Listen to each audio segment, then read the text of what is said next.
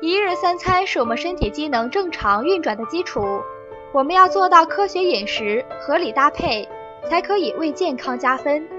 但如果想把三餐的好处放大，就要抓住饭后半个小时的养生关键时间。早晨的七点到九点主胃经，胃经呢在中医的经络里被称作是长寿经，经过膝关节。那么我们在早饭后二十分钟左右，用手反复的按摩膝关节。